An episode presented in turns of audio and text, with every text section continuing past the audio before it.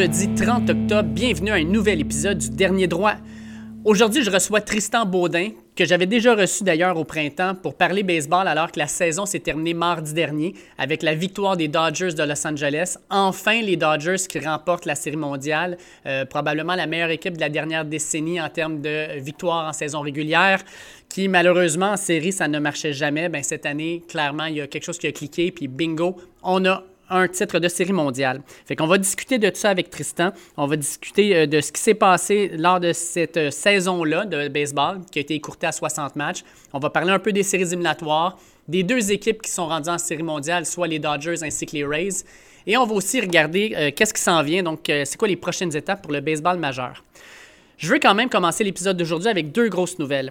Premièrement, la plus grosse nouvelle ce matin, c'est le test positif au COVID de Trevor Lawrence, le corps arrière de Clemson. Si vous ne le connaissez pas, vous allez bientôt le connaître. En fait, c'est le meilleur joueur de football universitaire aux États-Unis. Euh, il en est à sa troisième saison. À la première saison, il a gagné le championnat national contre Alabama. À la deuxième saison l'an dernier, il a perdu le championnat national contre LSU en finale. Et cette année, ben, il est encore considéré non seulement comme le meilleur joueur, le favori pour gagner le trophée Iceman, mais aussi le favori pour être sélectionné au premier choix du prochain repêchage de la NFL. Trevor Lawrence, c'est le, visage du football universitaire cette année. C'est euh, le joueur qui est le plus en vue. Et son test positif, ça, ça ne pourra pas être un faux positif parce que lui-même le dit, il a des symptômes légers. Ce qui reste à savoir maintenant, c'est euh, quelles sont les prochaines étapes pour euh, Trevor Lawrence et Clemson. Bon, pour Trevor Lawrence, clairement, c'est de se remettre en santé, euh, de tester négatif pour pouvoir retourner sur le terrain. À quel moment ça va arriver, on n'en a aucune idée. C'est la particularité de ce virus-là. Pour vous donner une idée, Cristiano Ronaldo a testé positif avec la Juventus le 13 octobre dernier. On est rendu le 30, donc 17 jours plus tard, et il teste toujours positif au coronavirus, donc il ne peut pas revenir sur le terrain alors que pour d'autres, après une semaine, euh, le virus semble être disparu. Fait que pour Trevor Lawrence, ça va être de voir combien de temps il va avoir des symptômes, combien de temps il va tester positif avant de, pouvoir retourner sur le terrain. L'autre chose qui va avec ça, ben, c'est euh, Clemson qui va devoir jouer sans son meneur, sans son meilleur joueur. En fin de semaine, c'est pas une grosse perte parce qu'ils vont jouer contre Boston College, probablement un match qu'ils devraient facilement gagner. Euh, par contre, euh, la semaine prochaine, ils vont jouer contre Notre-Dame, qui est une équipe qui est classée dans le top 5 aux États-Unis. Ça, ça va être un gros match. Et si Trevor Lawrence ne peut pas s'enligner euh, avec Clemson, ça risque d'être une grosse euh, perte pour l'équipe. Et on ne sait pas trop, en fait, encore est-ce que Clemson a quand même le talent pour battre Notre-Dame? Est-ce que Notre-Dame va être capable de battre? Ça joue à Notre-Dame en passant. Malgré tout ça, on a quand même un corps arrière euh, substitut à Clemson qui est pas mauvais. Euh, DJ Yui Galele. Euh, c'est un corps arrière qui vient de la Californie, 6 pieds 4, 250 livres, un gros gaillard, un ancien joueur classé 5 étoiles, donc il était dans les 20 meilleurs joueurs de sa classe. Et il a déjà vu le terrain à quelques reprises cette année parce que, ben, Clemson gagnait de façon tellement décisive qu'au troisième ou quatrième quart, Trevor Lawrence allait sur le banc et euh, c'est DJ qui allait prendre sa place. Donc lui, il va reprendre un peu euh, le, bâton. Euh, c'est, oui, c'est, une grosse perte, Trevor Lawrence, mais quand tu as d'aussi bons joueurs, la perte va être moins grande que si on avait perdu un joueur et on n'avait personne en arrière pour le remplacer. Fait que oui, Gal, oui, oui à Galele. écoutez, on avait de la misère à dire toi Tagovailoa, maintenant on le dit bien. Mais lui, DJ oui Galele, on va apprendre à dire son nom parce que je pense qu'on va en parler beaucoup dans les prochaines semaines, prochaines années. Euh, ben, il va avoir à remplir d'énormes chaussures. Et s'il doit jouer contre Notre-Dame, pour lui, ça va être euh, tout un défi, un défi de grande taille euh, d'aller battre, dans le fond, les Fighting Irish chez eux. Si jamais ils sont capables, mais à ce moment-là, Clemson va probablement rester l'équipe numéro un jusqu'à la fin de la saison. Puis bien sûr, à ce moment-là, Trevor Lawrence va être de retour pour pouvoir jouer là. Par contre, euh, s'ils se font battre, la question va toujours rester dans les airs. Est-ce qu'avec Trevor Lawrence, les euh, Tigers de Clemson auraient pu battre Notre-Dame? Ça, ça va rester une, question qu'on va se poser. Maintenant, pour Trevor Lawrence, il y a, oui, l'option de revenir euh, jouer dès qu'il va être en santé. Mais on peut aussi se questionner euh, sur est-ce que euh, Trevor Lawrence euh, pourrait quitter Clemson pour le reste de la saison parce que clairement, là, sa santé a été mise à risque? Je pense pas. Je pense que Trevor Lawrence est un compétiteur. Il l'a montré en voulant jouer cette année. c'est un gars qui, depuis le départ, dit qu'il veut jouer. Puis, connaissant les risques, il a, il a décidé de le faire quand même, sachant qu'il va être quand même le premier choix au repêchage. L'autre chose, c'est que si jamais il ne peut pas revenir cette année euh, en santé, par exemple contre Notre-Dame, que Clemson a une ou deux défaites, puis ne se rend pas en finale euh, des, éliminatoires euh, du, football universitaire américain, la grosse question aussi, ça serait est-ce que Trevor Lawrence, à cause de ça, et aussi à cause que peut-être que les Jets pourraient le repêcher, décidera de rester une année de plus à Clemson parce que clairement, il va avoir un boulot qui ne sera pas complété selon lui. Je pense que cette année, Trevor Lawrence, son objectif final, c'est de terminer sur une euh, note positive, soit celle de gagner le championnat national. Et puis, s'il ne peut pas le faire, bien, c'est sûr que euh, Trevor Lawrence pourrait se questionner à savoir, je peux-tu revenir pour ma saison senior, performer? Je vais quand même être le premier choix au repêchage l'année prochaine si je reste. Puis non seulement ça, mais j'ai peut-être pas vraiment le goût d'aller jouer pour les Jets de New York, qui sont une concession qui est absolument désastreuse actuellement. Euh, on s'en va dans un mur, on l'a déjà frappé, puis on, ça, va vraiment pas bien. Est-ce que Trevor Lawrence euh, déciderait de rester à Clemson? Ça restera à voir. Il y a beaucoup de questions, beaucoup de choses qui restent à être euh, éclairci, mais la première chose qu'on veut, c'est surtout que Trevor Lawrence revienne en santé, qu'il n'ait pas de euh, symptômes qui durent trop longtemps, qu'il n'ait pas de complications non plus. Fait qu'on va lui souhaiter euh, de tout notre cœur, dans le fond, qu'il euh, va, être, il va être de retour rapidement. Ensuite, l'autre grosse nouvelle, selon moi, c'est dans la Ligue nationale de hockey. Alors que les Coyotes de l'Arizona ont décidé de ne plus signer leur euh, quatrième choix au repêchage, Mitchell Miller. Je vous explique un peu l'histoire, c'est vraiment particulier. Mitchell Miller, c'est un euh, joueur qui, euh, alors qu'il était au secondaire, a intimidé de façon vraiment, en tout cas dérangeante et vraiment dégueulasse, Isaiah Meyer Crowders, qui est un jeune afro-américain qui a des, des handicaps. Je vous raconterai pas tout ce qu'il a fait parce que c'est absolument atroce. Et malgré, euh, le fait que euh, euh, les, Coyotes de l'Arizona étaient au courant qu'il avait fait de l'intimidation, sans nécessairement connaître tous les détails, ont quand même repêché Mitchell Miller en quatrième ronde, donc 111e au total, lors du dernier repêchage. Selon ce qu'on entend de TSN, en particulier Darren Drager, les autres équipes, lorsque le nom est sorti, il y aurait eu dans les, euh, les, les, les salles de repêchage euh, des personnes qui sont vraiment euh, qui, ont, qui, sont restées bouche bée, qui, ont été étonnées de ce choix-là. Parce qu'il y a d'autres équipes qui savaient aussi qu'est-ce que Mitchell Miller avait fait. Donc, l'Arizona, premièrement, fait ce choix-là. Ensuite, en début de semaine, alors qu'il y a de plus en plus d'informations qui sortent et que euh, le Arizona Republic, le journal, euh, révèle dans le fond l'ensemble de tout ce qu'il a fait, euh, ben là, disent on va supporter Mitchell Miller, on est derrière lui, on va utiliser dans le fond cette expérience-là pour, un, lui apprendre comment être un leader, mais aussi être un leader dans la cause contre l'intimidation. Et là, ben, clairement, plus ça devenait gros, plus l'école de l'Arizona avait de la difficulté à gérer la situation et ils ont décidé de laisser aller. J'ai deux problèmes avec ça. Premièrement, euh, les Coyotes de l'Arizona, qui sont une équipe de la Ligue nationale, on s'entend, c'est pas de la Ligue américaine, c'est pas, euh, pas du junior, c'est la plus haute ligue sportive au hockey à travers la planète, ont clairement pas fait leur devoir quand ils ont repêché Mitchell Miller. Euh, malgré le fait qu'ils savaient qu'il y avait des, allégations euh, d'intimidation, ils n'ont pas poussé plus loin pour savoir exactement ce qui s'était passé. Et ça, c'est un gros problème selon moi. Je pense que euh, quand tu repêches quelqu'un, tu te dois de faire ce qu'on appelle communément un background check, de regarder qu'est-ce qui s'est passé avec cette personne-là, surtout quand il y a des allégations comme ça.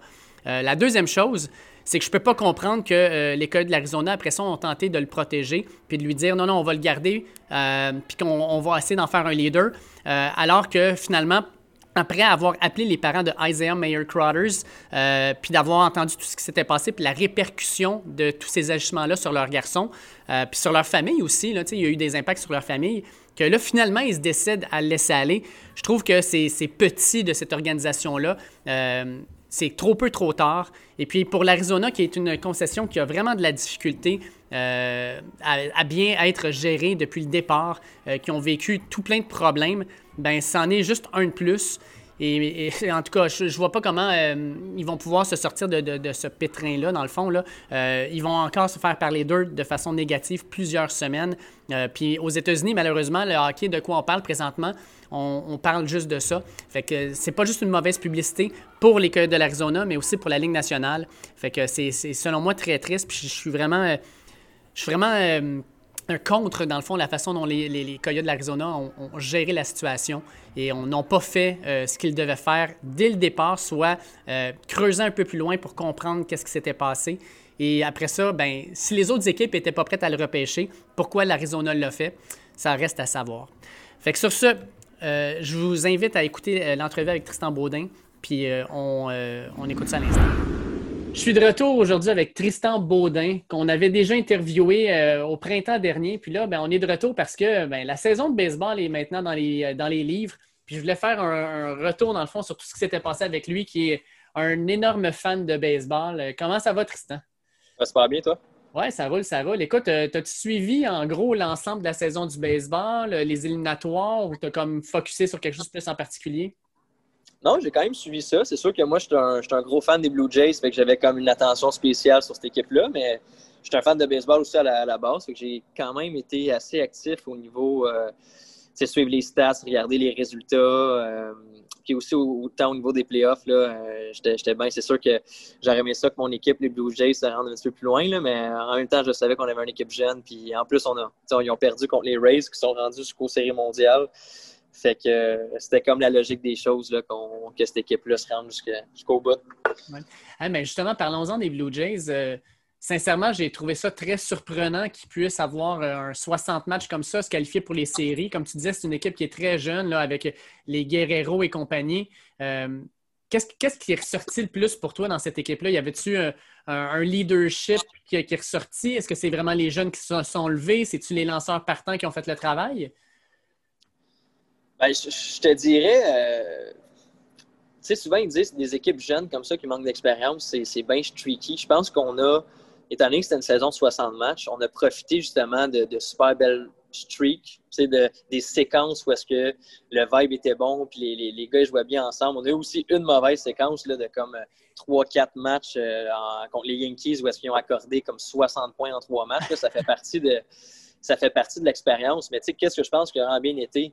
Euh, je pense que l'addition d'un gars comme Ryu, qui est vraiment, qui vient solidifier. Mm. Tu sais, à chaque fois que ce gars-là lançait, il donnait un bon départ. Puis c'était souvent, justement, après deux, trois séquences de défaites, d'avoir un gars comme ça qui embarque sur le monticule, puis qui, qui shut down l'offensive adverse, puis qui va te permettre d'aller chercher une victoire, puis te ramener du côté, de ramener le momentum, ça fait toute la différence. Ce qu'on n'avait pas dans les dernières années euh, avec les Blue Jays, vraiment ce qu'on appelle un os. Là. Fait que d'avoir un gars comme ça, ça fait toute la différence. Euh, les jeunes ont été super bons. On n'a pas eu Bichette toute l'année. Euh, je pense vraiment que cette équipe-là, moi, je la compare beaucoup avec l'équipe des Rays. Du jeune talent, euh, une belle chimie d'équipe, une équipe complète, c'est sans se dire, OK, le pitching est là, mais le, bâton, il est là. Ça se balance pas mal au, niveau de, du bullpen, des, lanceurs partants, la défensive aussi qui est super bien joué. Fait que vraiment, je pense qu'on peut, on peut s'attendre que les Blue Jays soient excellents dans les prochaines années. Puis est-ce que tu penses, tu sais, quand on regarde l'alignement des Blue Jays, là, il, y a, Guerrero, il y a Cavan Biggio, justement, tu as dit Beau Béchette. C'est tous des joueurs dont leur père a été un joueur de la Ligue du baseball majeur.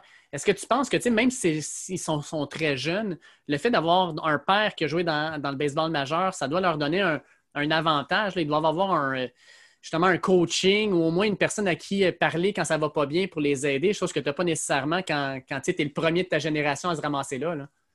Ah, c'est sûr, à 100 dans, Je ramène ça dans une, plus petite échelle, mais juste, mettons, moi, qui dans, quand j'ai grandi avec le baseball, d'avoir un père qui me coachait, d'avoir une famille autant de baseball, bien, je considérais ça comme étant un avantage sur les autres. Que, mettons, quand la partie était finie, bien, ils revenaient à la maison, puis ça parlait pas de baseball, puis mhm. leurs amis, c'était moins baseball. Puis de tout le temps parler, de parler de stratégie depuis que tu es tout jeune, d'être avec des joueurs professionnels, parce que c'est sûr que c'est ça, dans le fond. tu sais quand tu es un joueur professionnel, mais tes meilleurs amis, c'est qui? Fait que, ton parrain, ton, le, monde que tu vois, c'est tous des joueurs professionnels. Tu es dans les clubhouses dès ton plus jeune âge.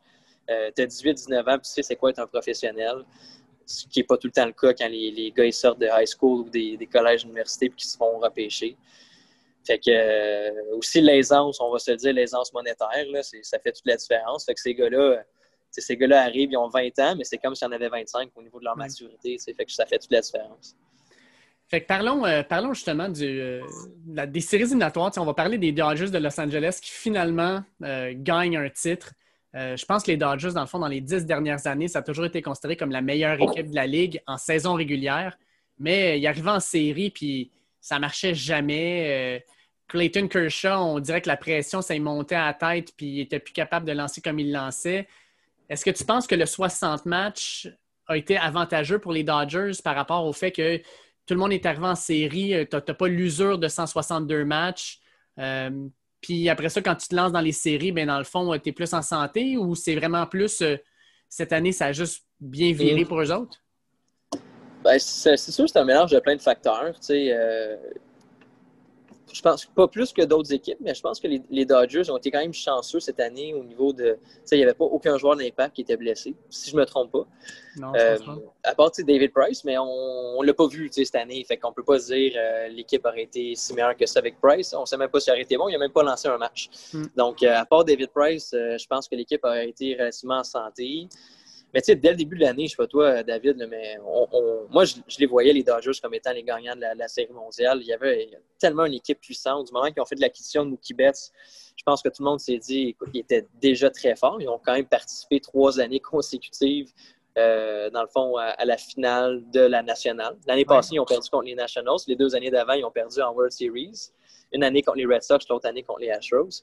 Fait que tu te dis, qu'est-ce qui manquait à ce groupe-là pour être capable de finalement gagner? Puis je pense que l'addition de Mookie Betts, ça a fait toute la différence. Fait que euh, vraiment, je pense pas, c'est pour répondre à ta question, je pense vraiment qu'il était dû cette année. Je pense pas qu'il y a de facteur, euh, le 60 matchs. Je pense juste que peu importe, ça aurait été 60, 100, 160, 300 matchs ça aurait été les Dodgers qui auraient gagné cette année. Ah, parce que quand tu regardes les stats des 60 matchs, là, c'est pas juste qu'ils ont été meilleurs que les autres, ils sont une tête au-dessus de tout le monde. Euh, ils ont vraiment un club, comme tu disais, qui n'ont pas, ils pas de l'air d'avoir de faiblesse. Puis quand Mookie Betts rentre là-dedans, ben, Mookie Betts, c'est, c'est pas juste le joueur qui fait tout, c'est aussi l'attitude, c'est aussi l'expérience. Il a gagné, euh, il a gagné la série mondiale justement avec les Red Sox. Euh, fait que, je pense que d'amener ce, ce, ce pedigree-là dans l'équipe, ça changé un peu la vibe aussi.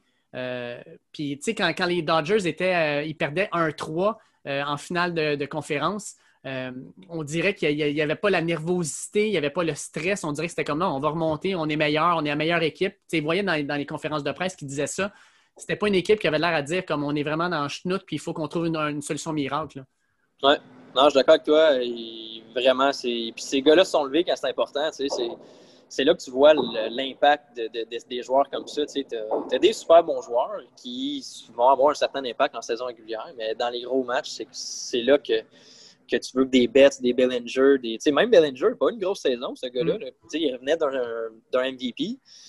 Puis on n'en a pas parlé de l'année. Lui et Yelich, c'est les, les, deux qui se battaient pour l'MVP l'année dernière. Les deux ont une saison très moyenne, même Yelich encore plus décevante. Puis euh, Bellinger, il revient en, playoff, il frappe des gros circuits. Euh, il était super clutch, comme on dit. Fait que c'est vraiment dans ces moments-là que tu vois que, que des équipes championnes se lèvent. Puis comment tu vois maintenant la, la, la, carrière de Clayton Kershaw? Parce que tout le monde ne parlait que Clayton Kershaw, Kershaw ça va autant de la renommée. Ça va être le meilleur lanceur de sa génération, mais il n'a jamais gagné de titre. Avec ce titre-là, est-ce qu'on peut maintenant l'élever non seulement au meilleur lanceur de sa génération, mais comme l'un des meilleurs de tous les temps? Euh, moi, je pense qu'il va, il va falloir qu'il répète ça. J'ai comme l'impression qu'il va toujours avoir un petit astérix à côté de cette saison-là.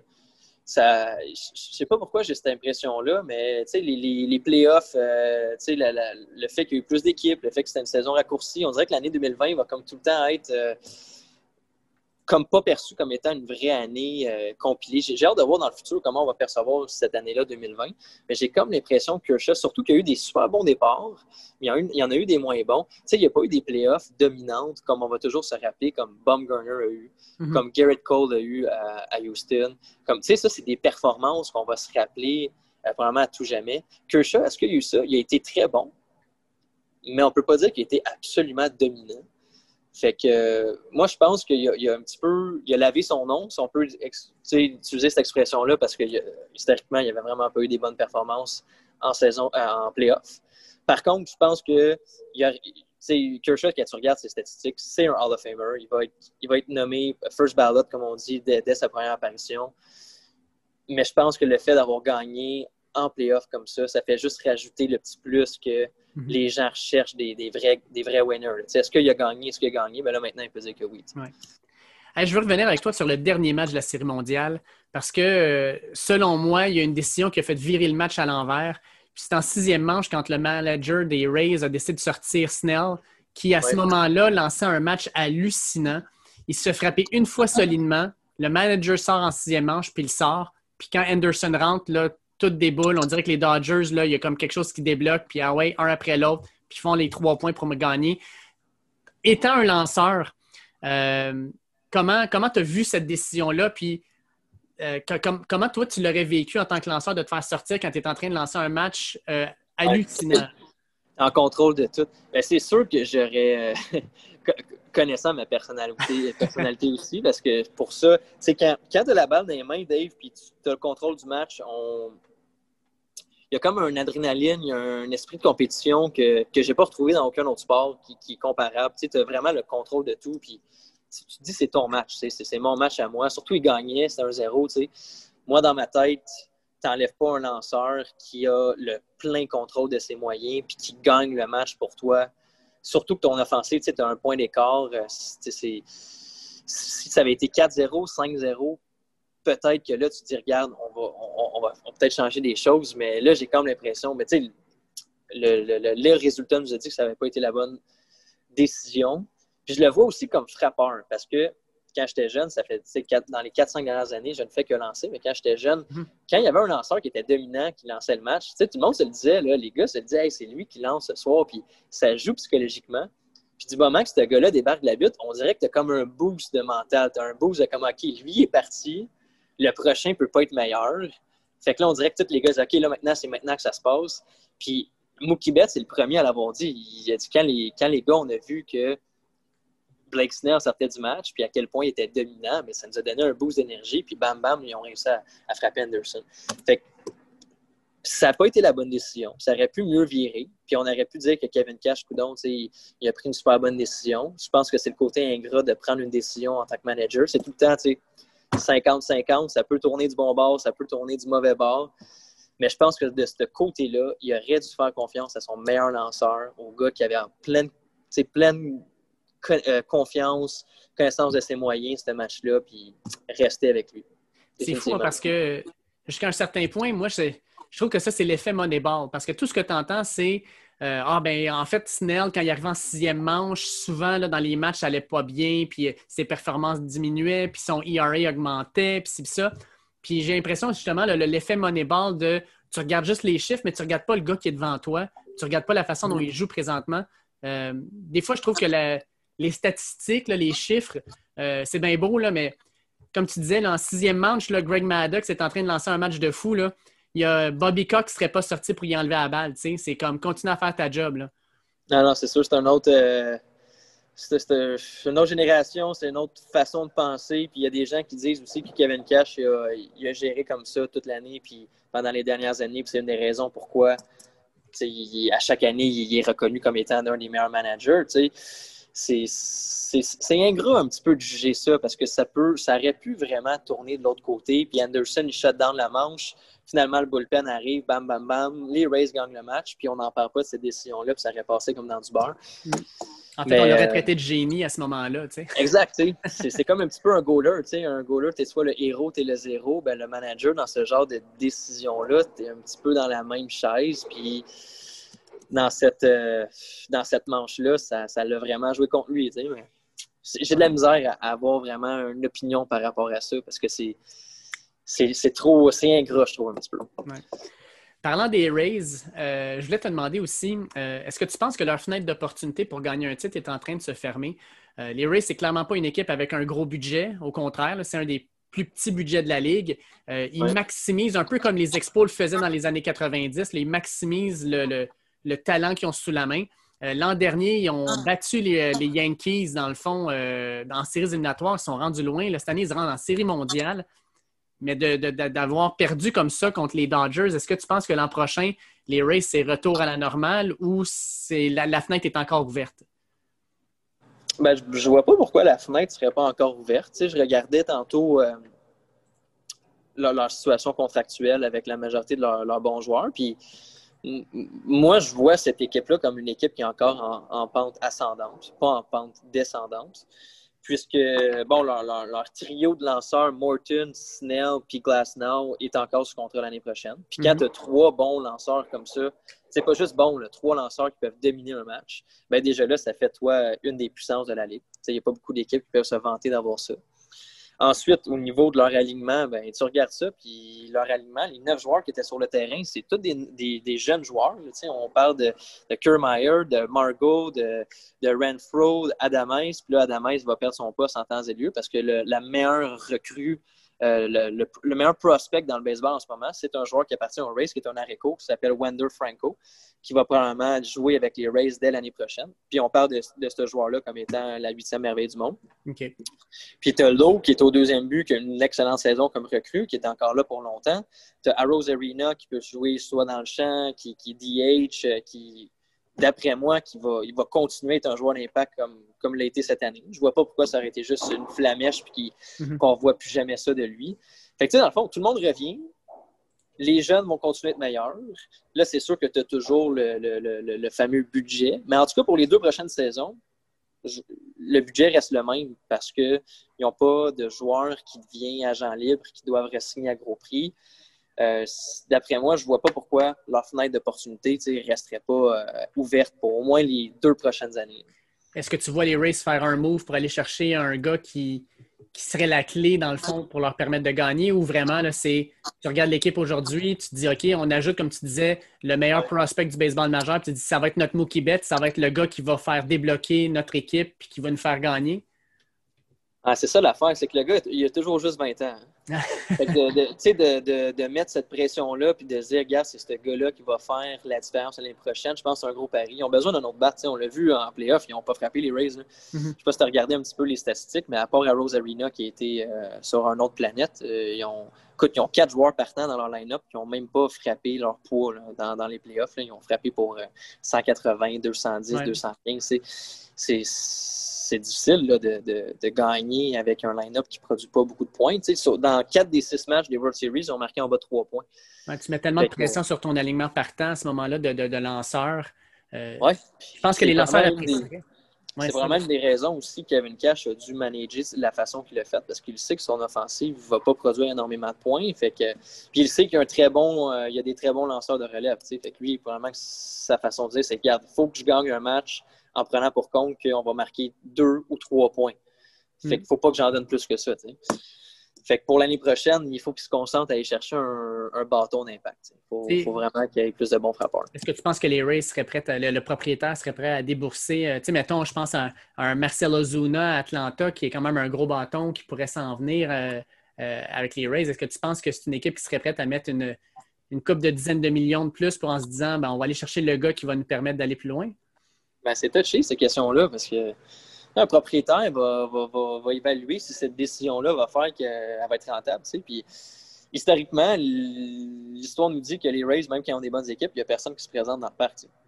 Que, fait que sûr qu'il est bien content, le propriétaire, de s'être rendu en World Series, mais est-ce qu'il y a eu des retombées financières de ça? Euh, je serais vraiment curieux de voir les chiffres. Puis est-ce que l'année prochaine, s'il y a un, autre joueur d'impact qui soigne aux Rays, est-ce qu'il va avoir 25-30 euh, 000 personnes dans les à chaque match? Laisse-moi en douter, tu sais. Parce que les Rays ont eu des super bonnes équipes dans les 15 dernières années, puis il n'y a jamais personne qui est allé les voir. On s'entend-tu que, mettons qu'on les met dans un stade olympique, là, euh, même si on n'a pas de nouveau stade à Montréal, il va y avoir pas mal plus que 15-20 000 personnes pour aller voir une équipe gagnante de même? Garanti. Surtout, surtout avec l'effet éphémère de comme la première année. Là. Euh, c'est sûr, c'est sûr qu'il y aurait, euh, aurait 25-30 000 personnes au stade olympique, d'après moi, pour des, euh, surtout pour, pour la moitié d'une saison, parce qu'on parle d'une garde partagée.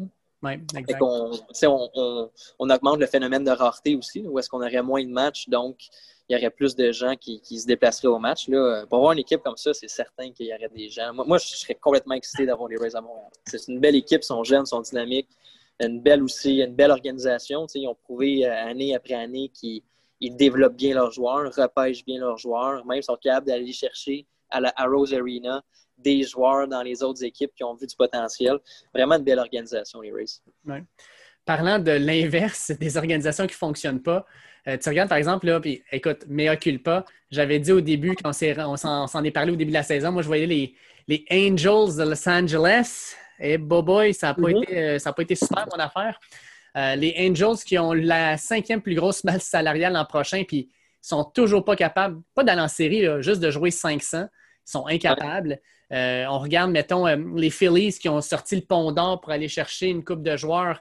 Eux autres ici encore, pas capables de jouer pour 500. Est-ce que tu penses qu'il y a certaines équipes qui vont revoir leur modèle, qui vont voir un peu. Tiens, on, essaie toujours d'imiter le, hot trend, puis tu regardes les races, puis tu dis, OK, ils développent bien, ils ont des jeunes, tout ça, puis tu penses qu'il y a des équipes qui vont essayer de, remodeler un peu leur, leur, équipe à l'image des Rays?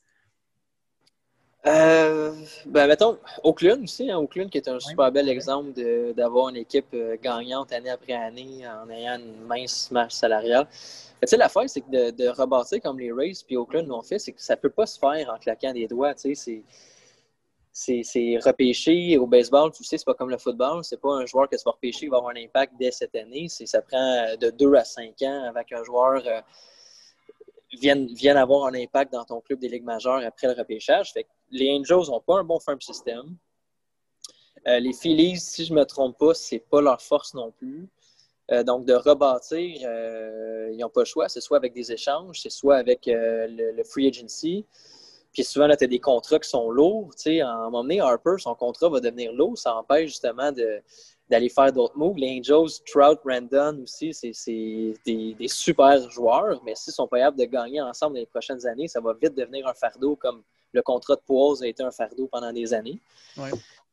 mais les Angels, par contre, je sais pas si tu cette impression-là, mais j'ai comme l'impression que dans une saison de 160 matchs, ça aurait peut-être été différent. Parce que dans les 20-30 derniers matchs, ils ont, fait que ça. Mhm. Ils ont, eu une belle fiche dans les 20-30 derniers matchs. C'est juste au début de la saison, ça ne marchait pas. Euh, parce qu'il y avait beaucoup de, nouveautés. Tu avais Joe Madden qui est arrivé là. Tu avais plusieurs nouveaux joueurs. C'est peut-être euh, le groupe qui avait, que ça leur a pris un certain temps avant de, de commencer à avoir une chimie puis jouer ensemble. Mais euh, écoute, ta, question est bonne. Est-ce que ces équipes-là vont essayer de revoir leur modèle? C'est sûr qu'ils ne peuvent pas à court terme parce qu'ils sont pris avec des gros contrats à long terme. Mais tu sais, ils ont de l'argent, ces équipes-là. Quand tu as de l'argent, c'est quoi que tu veux faire avec? Ben, tu veux acheter des gros joueurs. Puis là, tu, te, retrouves à moins gagner que les équipes qui n'ont pas d'argent et qui n'ont pas des gros joueurs. Ça doit être frustrant quand même. Hein? Ça, doit être, ça doit être tellement être frustrant. Puis tu sais, on l'a vécu, là, les expos des années 90, c'était ça. on, battait puis on tenait des grosses équipes. Dans, dans le temps, les Braves, c'était des, des, machines de baseball. Puis nous autres, on arrivait avec notre club jeune, puis on les tenait. Il y avait une fierté qui venait avec ça. C'est sûr. C'est sûr. C'est la fierté d'être le petit marché qui, peut jouer avec les grands. le David contre Goliath. Ben, puis justement, je sais que c'est un complètement autre sujet, mais il en parle beaucoup ces temps-ci. J'écoute souvent 99.9, 98.5, puis il parle beaucoup ces temps-ci de peut-être ramener le plafond, euh, le, d'enlever le plafond salarial au hockey, parce que là, mm-hmm. on voit que cette année, c'est problématique. Puis euh, il y a beaucoup de gens qui sont contre, mais il y a beaucoup de gens aussi qui sont pour, de ramener des rivalités, de ramener justement des équipes de petits marchés, des grosses équipes, à quel point il y aurait plus d'équipes qui gagneraient euh, à répétition des championnats, ça, ça reste à prouver. Sauf que c'est le fun, c'est d'avoir des, comme tu dis, des David comme Goliath comme ça, comme on avait justement avec les Dodgers puis les Rays. Tu as vu la statistique, comment c'était ahurissant. Tu avais deux joueurs des Dodgers qui faisaient plus que le salaire complet de tous les joueurs de l'équipe. C'est des Kershaw et Betts faisaient plus cher, gagnaient plus cher pour une saison que tout l'alignement des Rays. Tout l'alignement, c'est fou hein, quand même, quand tu y penses. Mais je suis d'accord avec toi. Moi, avec, je serais probablement pour. Puis, on l'a vu au basketball, ils ont créé des gens de, de super équipes, mais ces super équipes-là ont créé des rivalités ou ont renouvelé des rivalités qui font en sorte que. Même si tu n'es pas dans ce marché-là, tu veux quand même voir ce qui se passe. Tu veux quand même voir une équipe tomber parce que, justement, dans le temps, c'est les Rangers de New York au hockey, je me rappelle, ils dépensaient sans compter. Puis, tu allais chercher un plaisir quand il y a une autre équipe qui battait. Euh, je pense que c'est. Ben, comme on voit que les Yankees au baseball aussi. Ah oui, ben oui, l'équipe ouais. ben, puis Boston, c'est un petit peu le même principe, parce que je sais qu'au Québec, en général, les gens aiment beaucoup plus le Boston que les Yankees, mais en Boston aussi, tu sais, ça, ça, reste que ça a toujours une équipe avec beaucoup d'argent qui achetait des joueurs, puis des voir euh, comme l'année, la saison qu'ils ont eu cette année. Euh, ça dit, oh my God, est-ce que vraiment l'argent t'achète des championnats? Ça, ça, ça, te permet de te poser la question quand même. Je te, pose une dernière question. Euh, maintenant que la saison du baseball est terminée, ils s'en vont dans leur saison morte. Je trouve que le baseball se retrouve un peu dans la situation que la NFL était au mois de mars, c'est-à-dire qu'on retombe dans un deuxième confinement dans la majorité de la, planète. Aux États-Unis, c'est un autre, une autre affaire, mais on s'entend, il y a une élection présidentielle mardi, on verra ce que ça va donner. Euh, puis la NFL, eux autres, avaient commencé leur saison morte pratiquement quand le confinement, la première fois, ça avait commencé aussi. Fait que le baseball a littéralement un cinq mois avant le début de sa saison, euh, sa pré-saison, les, matchs de printemps. Euh, comment tu vois le, baseball approcher ça? Est-ce qu'ils vont faire un peu comme la NFL en disant l'an prochain, on repart 162 matchs, let's go. On a réussi 60 matchs. On a eu des difficultés au début. on s'entend, on avait eu les, euh, les Marlins qui ont été confinés. Je pense que c'était Saint-Louis ou les, les, les Cars de Saint-Louis ont été Les Cars de Saint-Louis qui ont été aussi confinés. Mais après ça, Crime, ça a été smooth sailing. Ça a super bien été jusqu'à la fin de la saison. Pas d'autres cas vraiment. Euh, fait d'après toi, est-ce qu'on relance sur 162 matchs une saison régulière normale, puis pour le monde dans les estrades, ben, on recommencera de façon graduelle? C'est une bonne question. J'ai pas eu vraiment l'occasion de, voir ça, de penser à ça. Moi, je pense que ça va vraiment aller au niveau. Tu sais, il y avait certains États qui permettaient. Euh, qui permettait d'avoir des, partisans dans les estrades? Est-ce que, avec la nouvelle élection, est-ce que il va y avoir des nouveaux gouverneurs, ces affaires-là? Est-ce qu'il va y avoir plus d'États qui vont permettre ça? Parce que je pense que ça a été affiché. la, Ligue de baseball majeure a une perte de 3 milliards. on parle pas de millions, de 3 milliards de dollars euh, à l'année 2020. Euh, est-ce que, est que ça va être viable d'avoir une prochaine saison euh, s'il n'y a pas personne dans les estrades? Est-ce que, tu on va mettre l'accent sur 160 matchs? Moi, je pense que oui, absolument. On peut pas, je pense pas que la, MRB pourrait se permettre d'avoir une autre saison écourtée comme ça. Donc, euh, c'est une, bonne question. Je pense pas que j'ai des réponses à ta question, Dave. Je suis pas euh, à tel point euh, insider là, pour savoir vraiment qu'est-ce qui se trame, les discussions, ces affaires-là, mais je ne peux qu'espérer que l'année prochaine, euh, les choses aillent bien, que ça aille bien avec la NFL, parce que je pense que d'un sport à l'autre, si un sport ça va bien, on a eu des bonnes expériences, ben, je pense que ça peut amener un modèle qu'on peut répéter avec un autre sport. Fait que la NFL, je pense que ça va bien, si je ne me mm-hmm. trompe pas, à part quelques petits cas qui est sorti à gauche et à droite. Euh, je pense qu'il y a, y a, y a une équipe qui a été shut down complètement jusqu'à maintenant? Euh, oui, les Titans du Tennessee ont été shut down pendant une semaine. On a reporté un match, mais tu sais, outre ça, on a eu quelques cas à gauche à droite, là, des cas peut-être comme Cam Newton en particulier. Mais c'est vrai, Cam. n'a pas été. Euh, considérant la quantité de joueurs qu'il y a dans la ligue, le nombre de cas à date, c'est minimal. Oui. Ben écoute, moi je, crois, je crois aussi que ça, se passe bien. Fait que si ça continue à bien se passer, puis en plus là, on arrive dans la, saison de l'année euh, qui est comme le plus propice à contracter euh, rhume, grippe, virus, etc. Fait que si on, sont capables de passer au travers ces périodes-là, moi je pense que pour l'été 2021, en prenant en compte que cet été, dans tous les sports professionnels, ça a été superbe, ben, je suis quand même confiant qu'on soit capable d'avoir une saison normale. Ouais. Hey, euh, tu te plugues-tu un petit peu? Profite-en, écoute.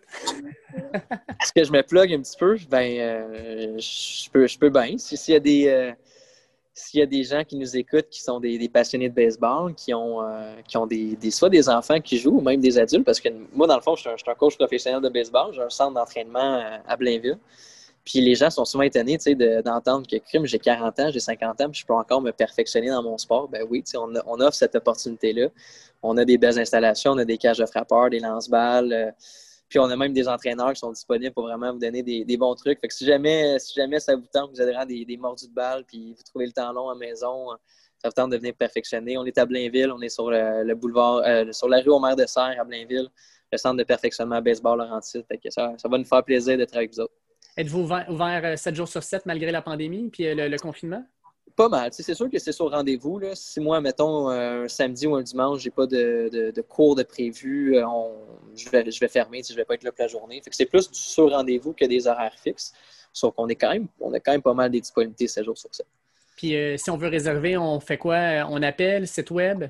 Appel, site web, texto, email. je suis un, gars génération Y, plusieurs, façons de, plusieurs façons de me rejoindre. Super. Mais écoute, euh, Tristan, merci beaucoup pour l'entrevue. Puis euh, bien hâte de te reparler quand on va avoir plus de nouvelles euh, par rapport au lancement de la saison 2021 de baseball.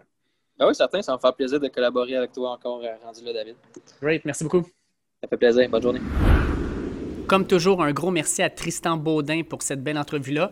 Je vous invite à aller voir son centre d'entraînement à Blainville pour le baseball. C'est super intéressant. Donc, centre de perfectionnement baseball Blainville, allez voir ça. Euh, sur Google si jamais vous avez de l'intérêt.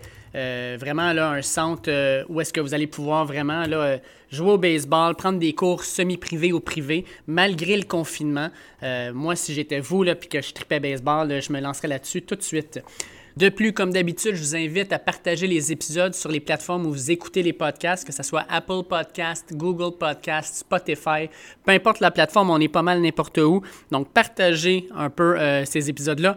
Notez-nous, laissez-nous des commentaires, ça nous fait vraiment plaisir de vous lire à chaque fois. Et euh, sur les réseaux sociaux, at Dernier Droit, sur Twitter, Facebook et Instagram, c'est là qu'on va euh, placer non seulement les nouvelles sur nos nouveaux épisodes, mais aussi euh, les dernières nouvelles sportives, ainsi que nos passages dans les médias. Je vous rappelle que les dimanches à 11h15, je suis au 91.9 à 11h15 avec Charles-André Marchand pour parler de football NCAA. Et je suis aussi sur euh, la zone Blitz sur euh, Facebook, at FootballQC tout ensemble, où vous cherchez simplement la zone Blitz. On parle avec l'équipe de football NFL, NCAA. Euh, on a podcast, on a vraiment plusieurs types de contenus. Fait que je vous invite à aller regarder ça. C'est vraiment intéressant. Sur ce, je souhaite de passer une bonne fin de semaine de l'Halloween et aussi un bon changement d'heure. On va, on va trouver ça rough comme d'habitude, mais on va, on va survivre. On, on vit des choses pires que ça actuellement. Fait que attention à vous autres. Ciao! you.